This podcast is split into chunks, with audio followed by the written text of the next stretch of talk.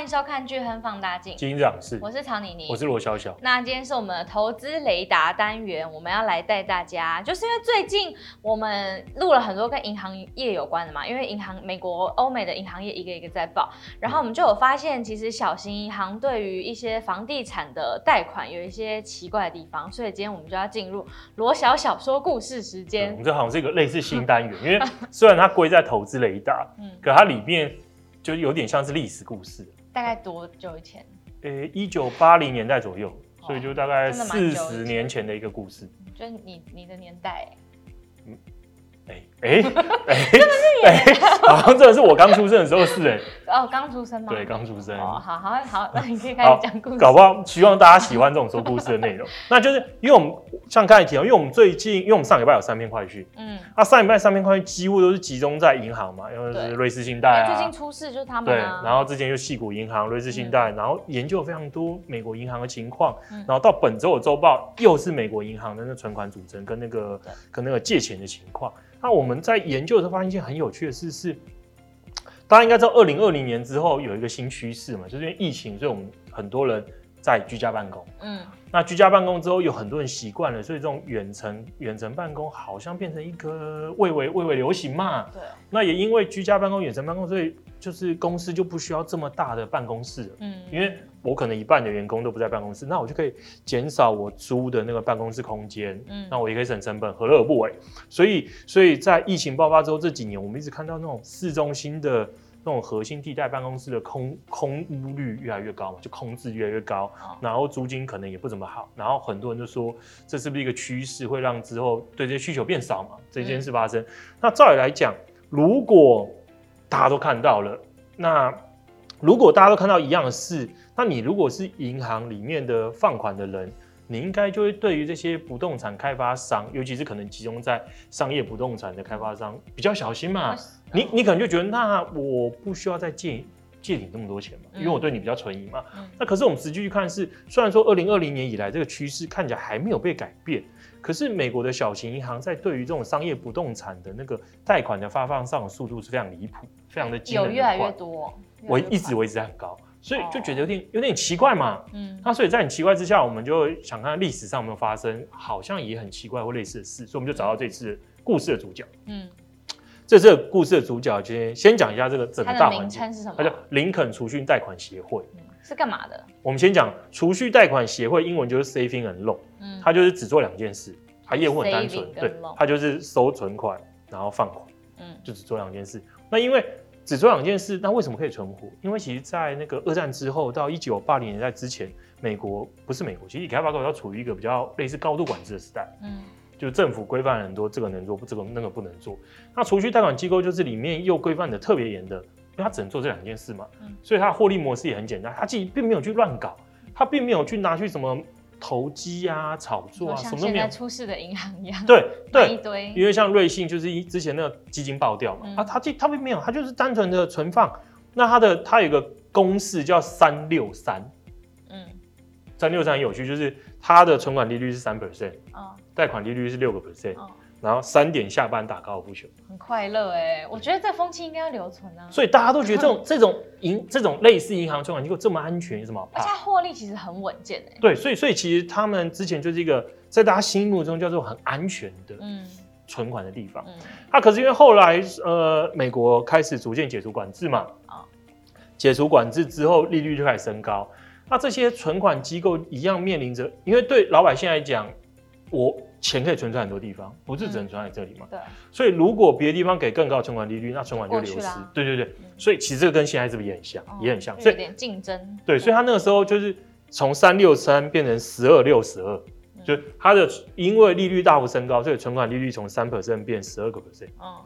可是因为贷款利率还是六个 percent，因为贷款很多一次都做三十年的嘛，锁住了，一次都做很久的，我没办法调整啊。所以它的贷款利率只有六，所以它存款十二，贷款六，这样不是就直接亏了吗？那你猜看，那剩下十二是什么？十二，十二六十二，刚才是三六三。嗯，十二点，十二点，晚上十二点回家。没有，十二个月后倒闭。蛮惨的。对，所以因为因为这个情况嘛，所以当然就会找美国政府、找监管单位抱怨啊。这是谁喊出来的 slogan 啊？不可能是他们自己吧？我在书里面看到的，所以我我也没去考据说这个 slogan 从哪里来的，他、啊、就说大大家的传言是这样的，反正大家传言这样，然后然后所以啊，美国政府就觉得对啊，他们讲的有道理啊，这样这样下去不行啊，那。啊，如果我开放的利率就是我让它成本变高，那我应该要相应开发别的项目让它赚钱嘛。它唯有它赚钱的赚到的比它的成本多，它才能永续经营。对啊，所以他就开放了它的经营项目。首先就第一个开放是他们可以并购，规模可以变大。第一个，可如果规模变大了，我还是只能只能做很保守的贷款，我还是没办法存活。所以之后开放了，像是它可以那个。发发放那个针对不动产开发商的贷款，嗯，然后甚至是可以经营投机性的项目，然后可以发高收益债来获取资金成本。所以现在银行业是不是就是这样？现在的银行基本上就是对比较多，大部分都都能做一些风险的东西都可以。对，那所以所以对对那个这些储蓄贷款机构来讲，政府的想法就很简单嘛，啊，我让你想办法获利，你就可以存活了。嗯，虽然说这个想法也是很莫名其妙，反正他就做。他其中这间林肯储蓄贷款机构就是。贷款协会就里面的佼佼者，他老板叫基廷。嗯，为什么不叫林肯啊？你可以问他爸。那林肯到底是哪来的？这些机构就叫这名字。因为叫林肯，感觉就是他是某任总统，不是吗？是吗？对。对啊，听起来就很有公信力啊。不是，就是因为听起来很有公信力才要取这名字啊。哦。正常吧？基廷银行，人家说 “Hello”，你是谁？那你叫林肯？林肯有同意吗？这个的，你也可以开，你在台湾也可以开银行叫林肯银行啊。你也可以在台湾开银行叫，叫叫阿扁银行啊。你叫什么名字？不是不是，我意思是叫什么名字，就是你的自由啊。政府不可能说你不行嘛。对，蛮离题的。就林肯书，他的他的老板是一个叫基廷的很有趣的人士，反正这个狡诈罪犯的。他本身有一间那个。他是罪犯哦。哦，是是因为这事情这边对吧？他本身他本身有一家公司叫做那个大陆公司，是做不动产，就是房地产开发的。然后下面子公司就是这间林肯储蓄贷款协会，他等于说这间就有他他的小金库，就让他操作资金，怎么操作？他就对于不动产开发商来讲，我要的是钱嘛。嗯。然后我从林肯贷款协会，我可以取得源源不不尽的贷款给我，就会无止境的资金嘛。那对这林肯贷款协会，对他而言。你只要贷款都能偿还我利率，偿还我那个利息的话，我我我就会看起来的资本就资本负债表就很漂亮嘛，我看起来就是持续获利嘛。嗯、那所以他就持续发非常多的贷很多的钱给这个不动产开发公司。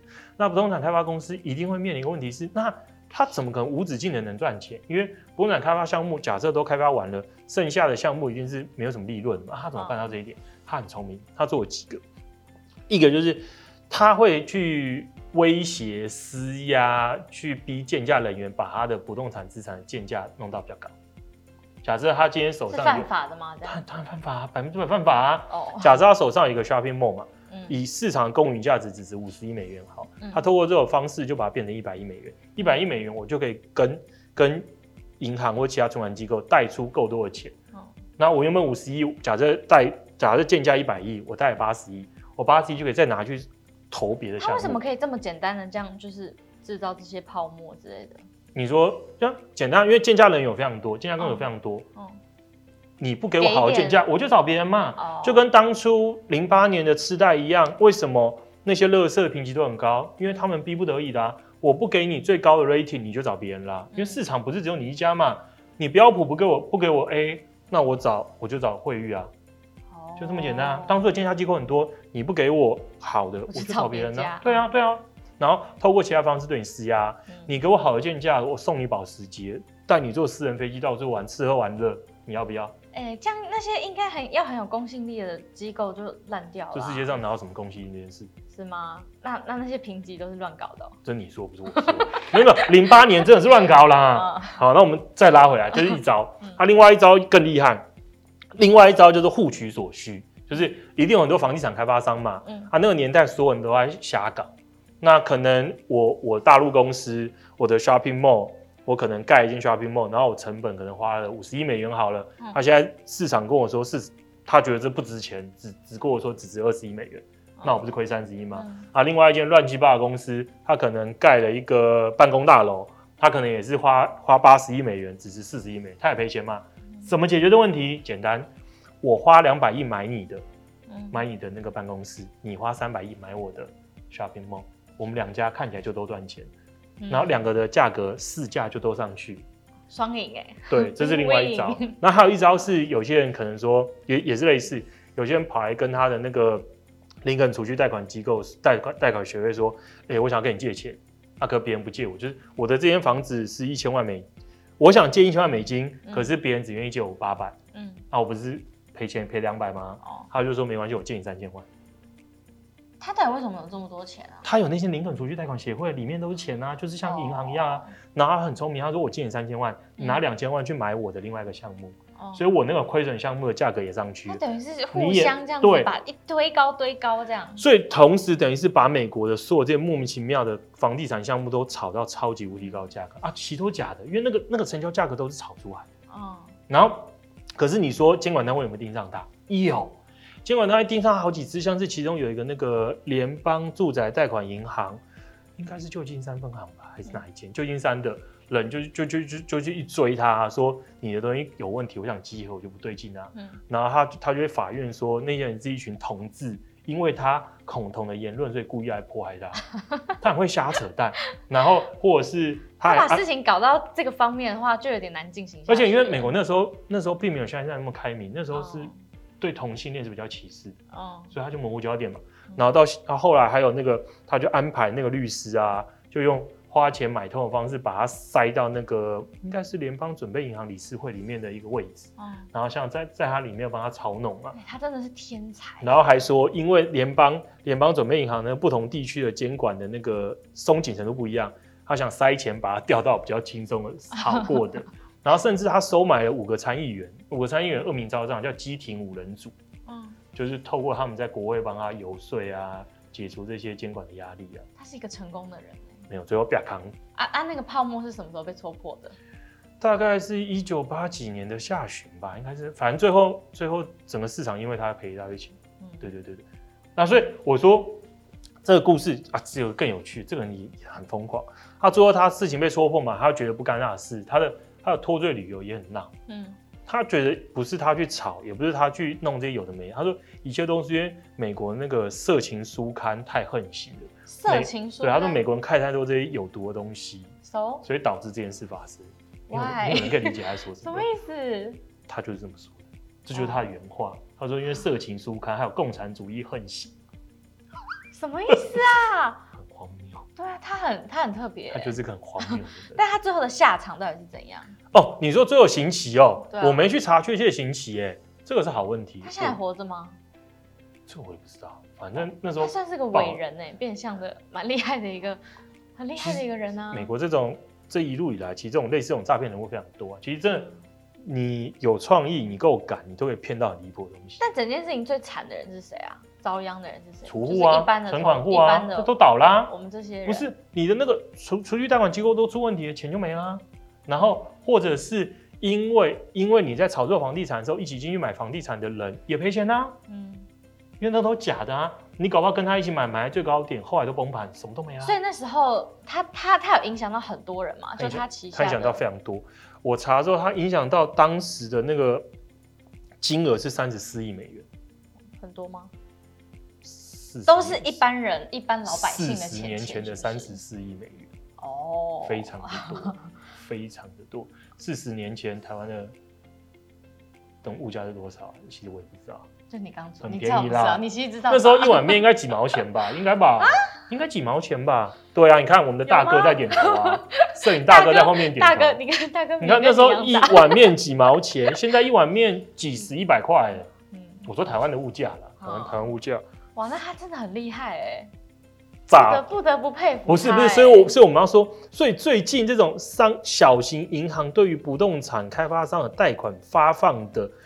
金额跟幅度，我们都觉得很异常，很奇怪，因为他没有跟着现实的那个迹象走啊。那其实如如果如果假假设后背后原因是一样的话，其实也不难理解，就是你是一间银行好了，嗯、你今天把钱借给了这间不动产开发公司，嗯、那你为什么要借钱给他？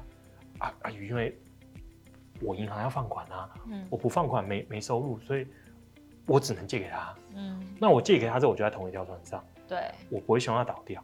他倒了，我就什么都拿不回来。对，就因为他不要现在倒。对，就算我认为他真的会倒，我也会进一步继续借钱给他，让他尽可能存活。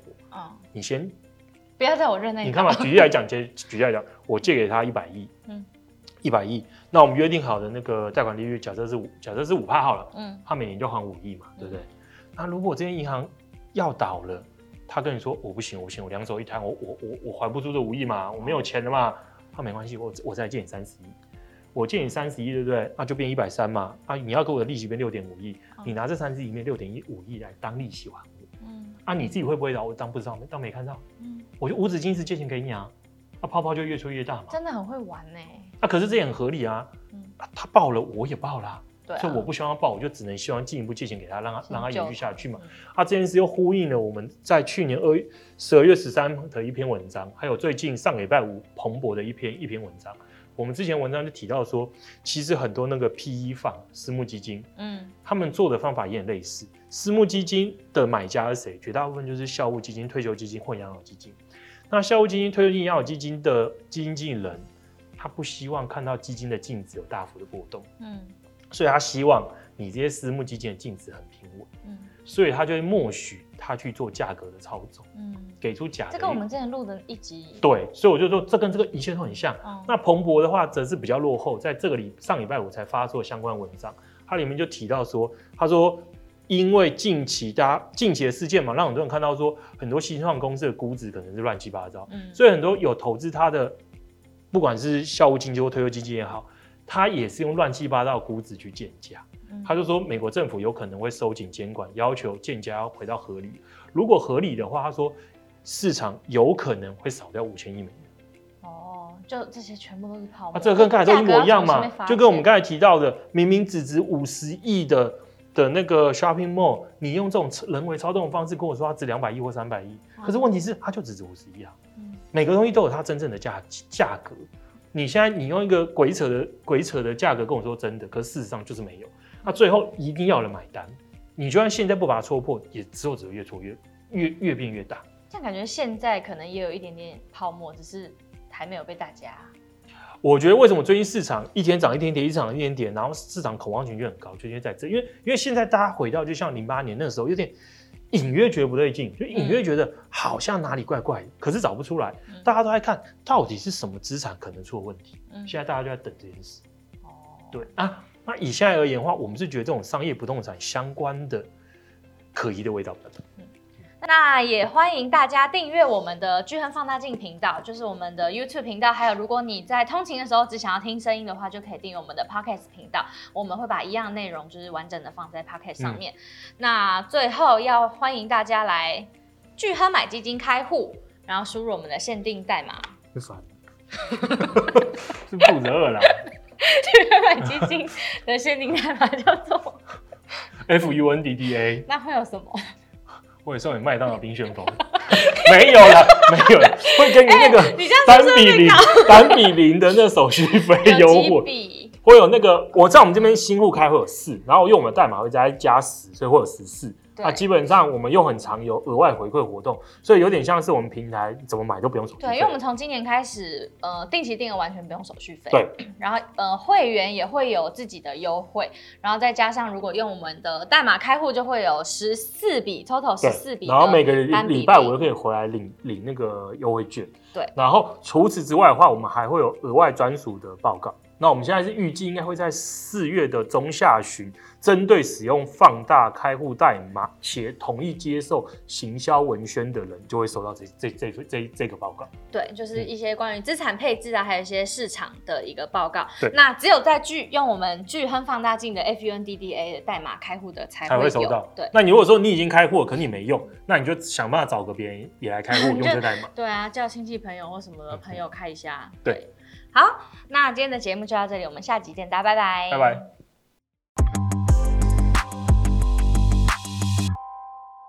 投资一定有风险，基金投资有赚有赔，申购前应详阅公开说明书或投资人须知。本公司经主管机关核准执照字号为一一零金管投顾新字第零零八号。